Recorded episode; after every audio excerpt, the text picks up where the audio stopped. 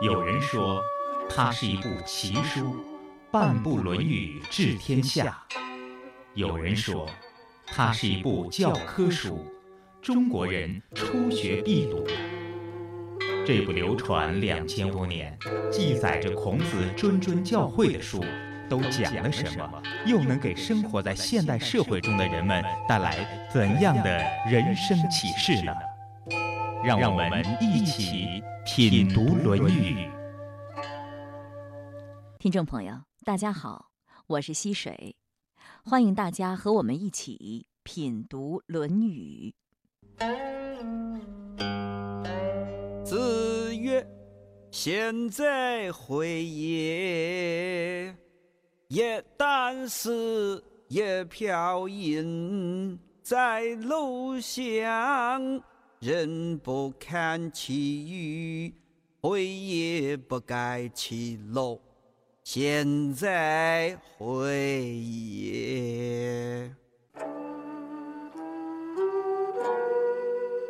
颜回字子渊，是孔子最得意的门生。在孔门弟子中，孔子对他称赞最多，历代文人学士也无不对他推崇有加。自汉高帝以来，历代帝王无不尊奉颜子。唐太宗尊之为先师，唐玄宗尊之为衍公，宋真宗加封为衍国公，元文宗又尊为衍国复圣公。明嘉靖九年改称复圣。颜回家境贫寒，《论语》中这样记载。子曰：“贤哉，回也！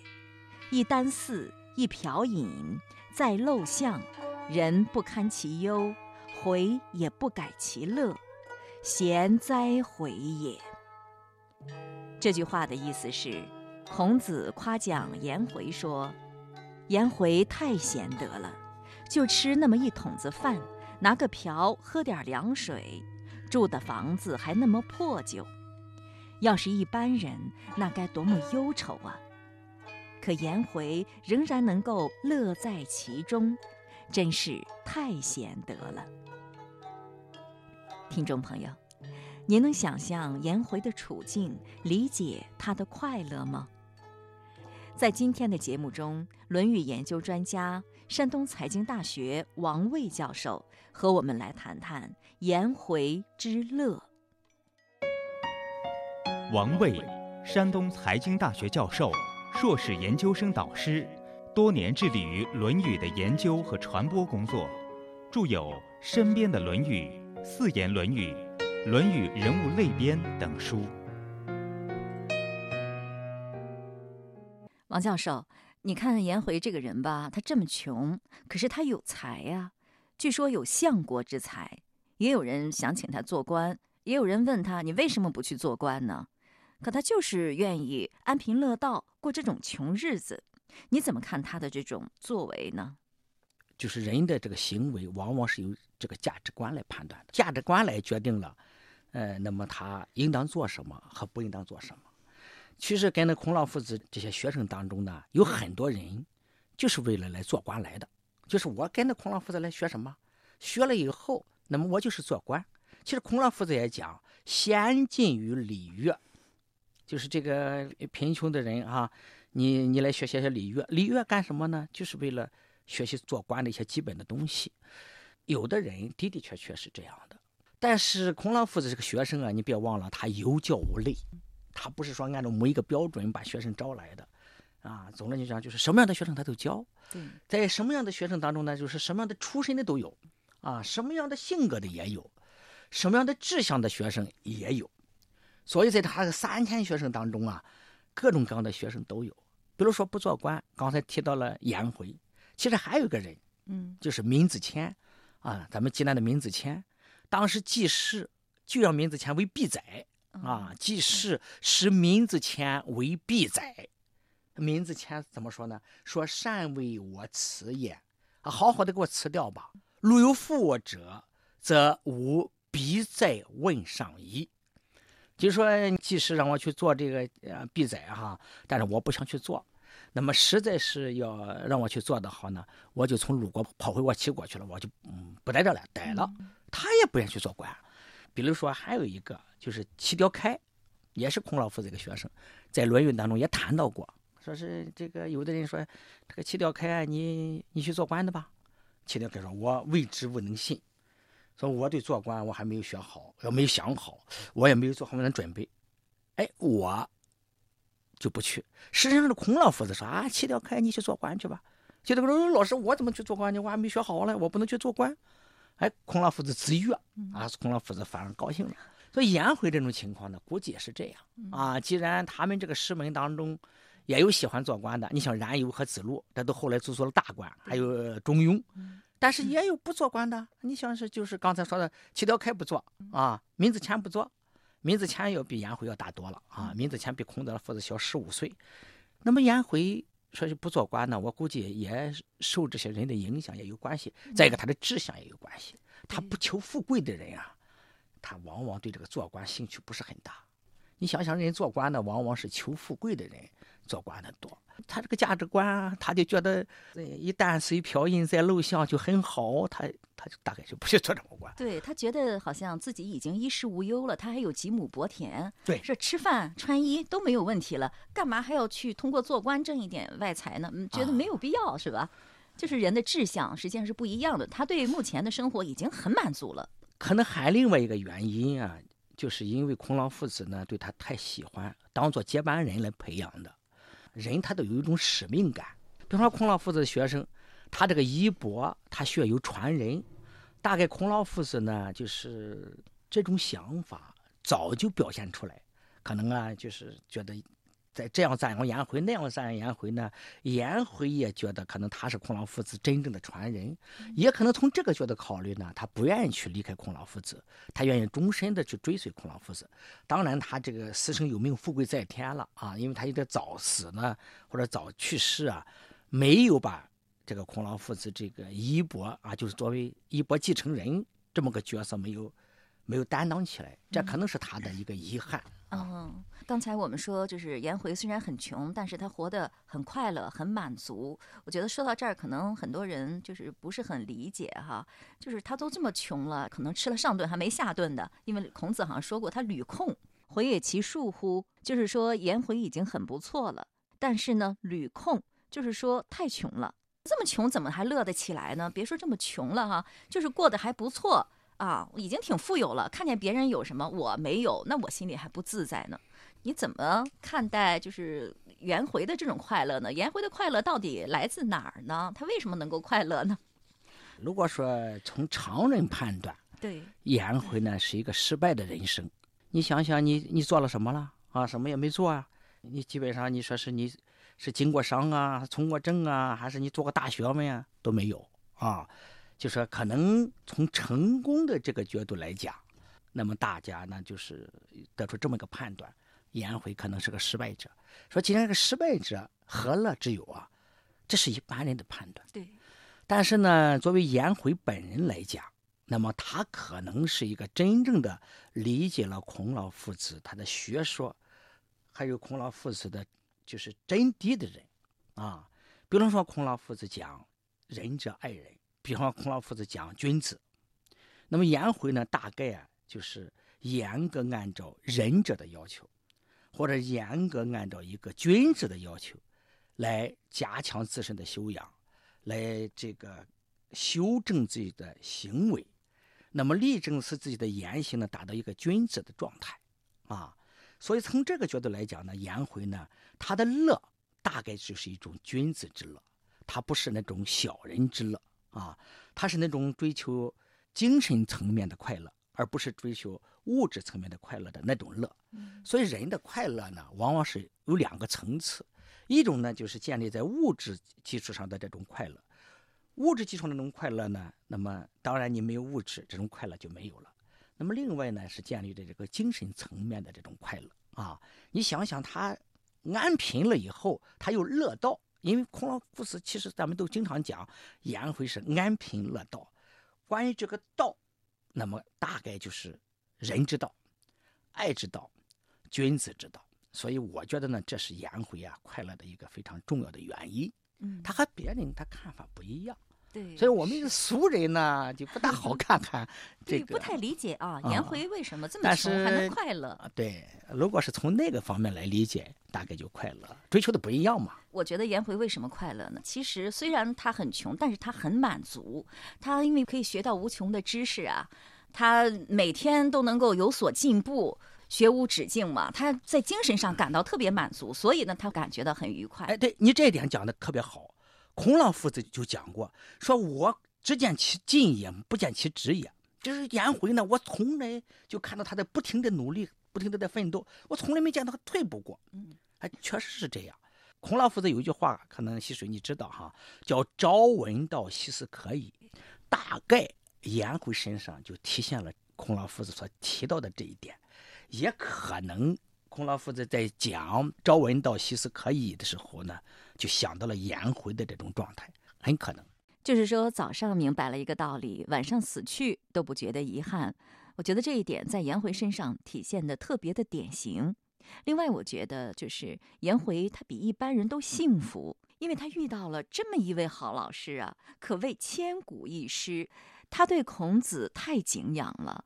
哦，记得有一次，他就这么赞叹孔子，说：“仰之弥高，钻之弥坚，瞻之在前，呼焉在后。”夫子循循然善诱人，博我以文，约我以礼，欲罢不能。这句话就告诉我们，老师的为人学识对颜回而言都是高深莫测的。颜回对他这位老师可谓是由衷的顶礼膜拜，就像信徒那样的。他有这样一位好老师，我觉得颜回真的是非常幸福的，可谓是心满意足。哎，这就是颜回终身不仕的原因之一。我认为啊，就是刚才咱们谈到颜回为什么有相国之才而不去做做相国呢？我觉得他对老师的这种忠诚也好，膜拜也好啊，就是觉得老师特别了不起也好，这应当是他的一个非常重要的原因。他愿意在这么一个伟人之下，尽自己的最大努力来为他的老师做一点事情。我觉得这是他最重要的一个思想来源。所以说，我觉得其实颜回这一生虽然短暂，但是真的很成功，因为他活得太满足了，他太幸福了，他就活得很快乐。啊，是吧对？对，就是这种价值观的判断。对。说到这里，您对颜回的贫而乐是否有新的认识呢？在生活中，有人追求精神的富有，有人追求物质的优越。颜回在精神的追求中已经获得了充分的满足，所以他对物质条件的低劣也就毫不在意了。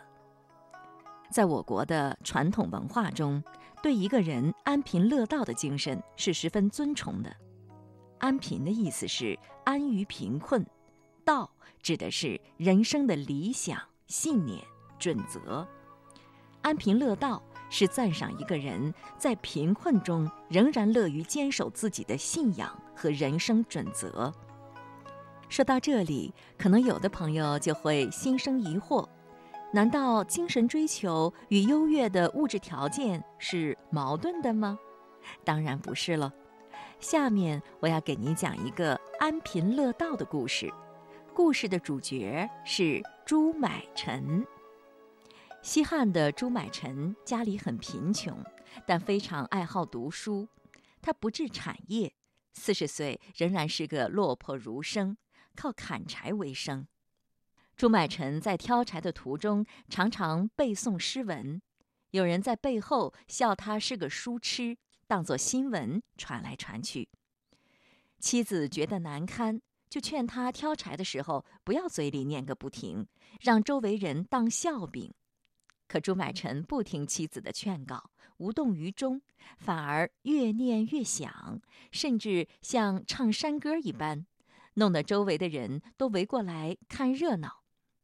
古人说得好：“同声相应，同类相聚。”社会上也有些人觉得朱买臣能说会道，说说笑笑，非常有趣，愿意与他交朋友。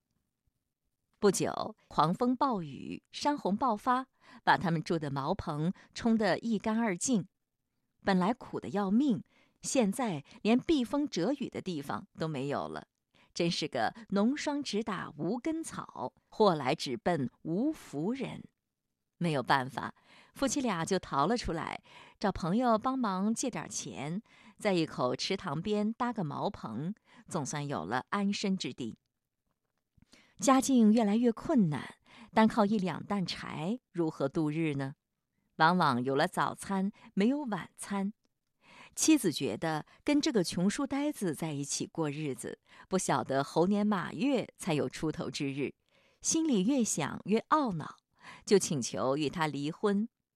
朱买臣笑着对他说：“你别看我是个穷鬼，我五十岁要大富大贵，你跟我吃苦已经二十多年了，现在我已经四十多岁的人了，再等我几年，等我富贵的时候，好好报答你的功劳。”妻子愤恨地说：“像你这样的人，最后只能饿死在沟壑中，又怎么能够富贵呢？”朱买臣再三劝说，妻子索性大哭大闹。朱买臣没有办法，只好同意离婚，写了休书，递到妻子手里。妻子毫不留恋，离家而去。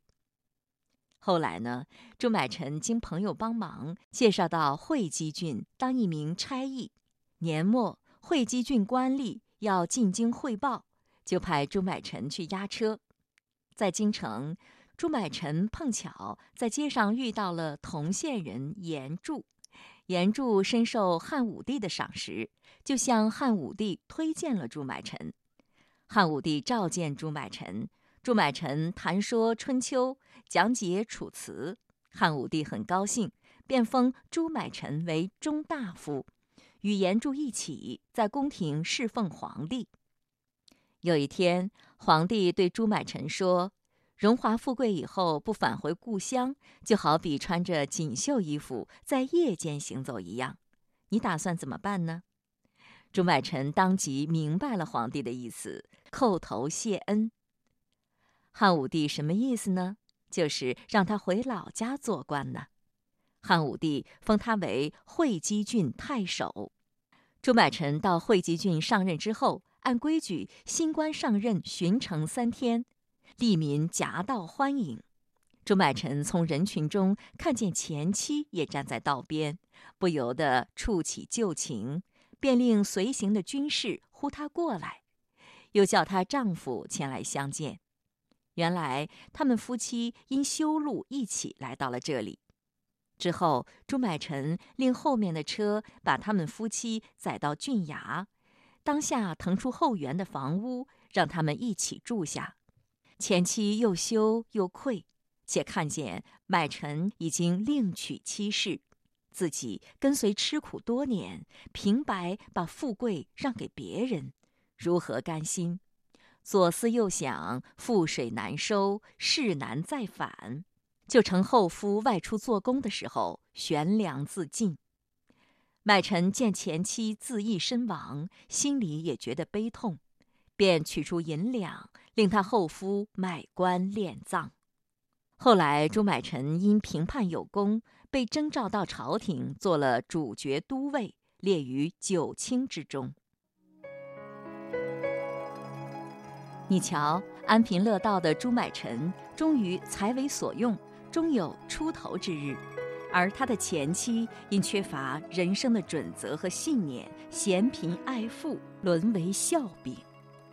实际上，当一个人真的乐于做一件事，不管喜欢学习也罢，热爱某项技艺也好，沉浸其中，便已经其乐无穷了，其他便可随遇而安。该来的总会来的，就算不来。又有何妨呢？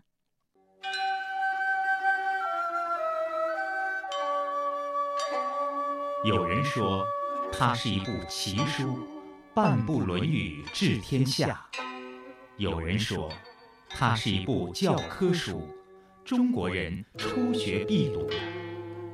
这部流传两千多年、记载着孔子谆谆教诲的书。都讲了什么？又能给生活在现代社会中的人们带来怎样的人生启示呢？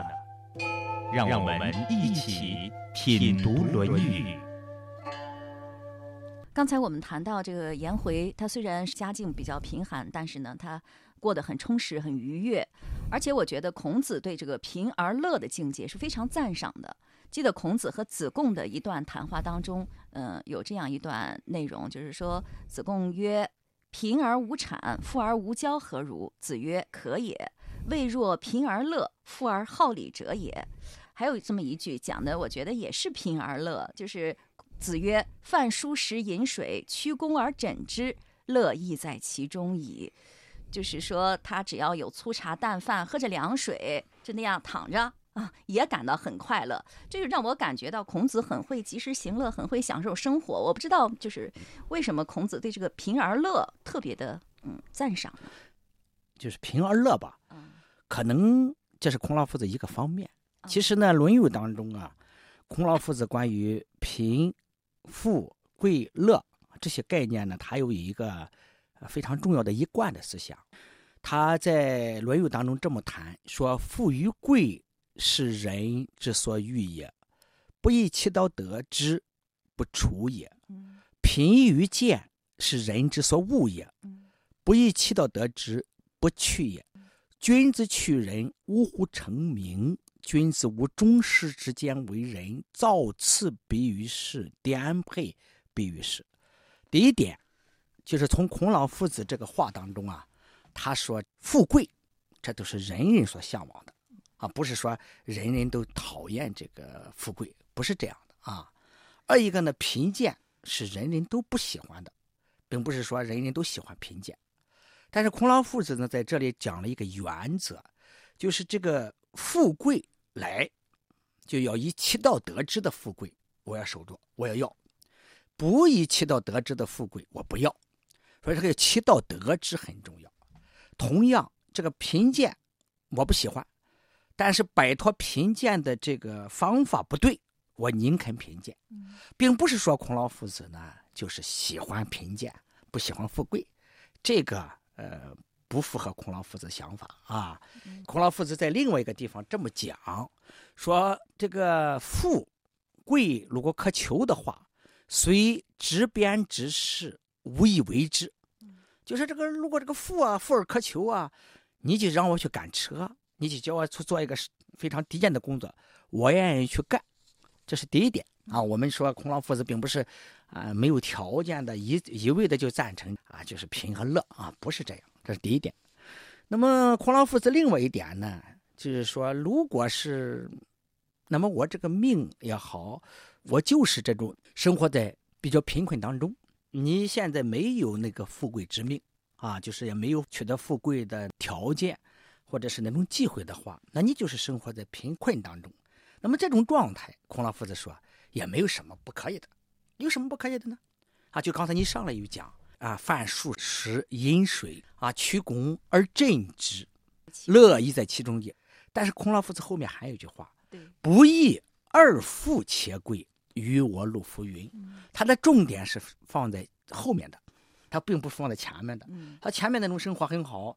但是我主要是为了什么呢？那个富和贵啊，如果来路不正的话，我宁肯享受这种平二的生活。他是这样，这是这是第一点。说并不能得出一个结论啊，就是孔老夫子就是喜欢贫，就是喜欢贫而乐，不是这样。在富贵不可能的情况下，那么对于这个贫而乐，他还是愿意生活在这种状态当中。在日常生活当中，就是我们都能够感觉到哈，不管有钱的没钱的，好像就是真正的能够快乐的人不是特别多。就是完全能够每天都能活得很满足的人不是特别多，就是你觉得一个人应该具备怎样的素质，才能不管有钱没钱都能活得快乐呢？我们能从孔子和颜回身上学到什么呢？刚才咱们一上来其实也谈到过，这个人的快乐不快乐，关键是与他自己的价值判断有关系。所以我们说知足常乐。哎，知足常乐。如果有的人把物质的生活作为他追求的目标和快乐。那么他的目标就是物质生活没有达到的时候，他就不快乐啊。你比方说有几套房，有什么样的车子啊，或者有多少存款，他把这个作为一个目标的话，如果他达不到这种目标，他可能就不快乐。有的人呢，把追求这个学问作为一种快乐的源泉啊。比方说，我能够啊，出多少书啊，发表多少论文呀，或者我的影响力啊等等啊，他设定这么些目标，哎，他达到了，他可能快乐；达不到，他不可能快乐。那么有的人呢，你想从事行政的人哈，那他把他这个级别作为一个追求的目标啊。我今年是副处级，我明年我是正处级，再过几年我是副厅级，再过几年我是啊正厅级。他可能有这样，所以首先呢，人的快乐，我觉得与他的价值观和他设定的人生目标有关系，这是第一点。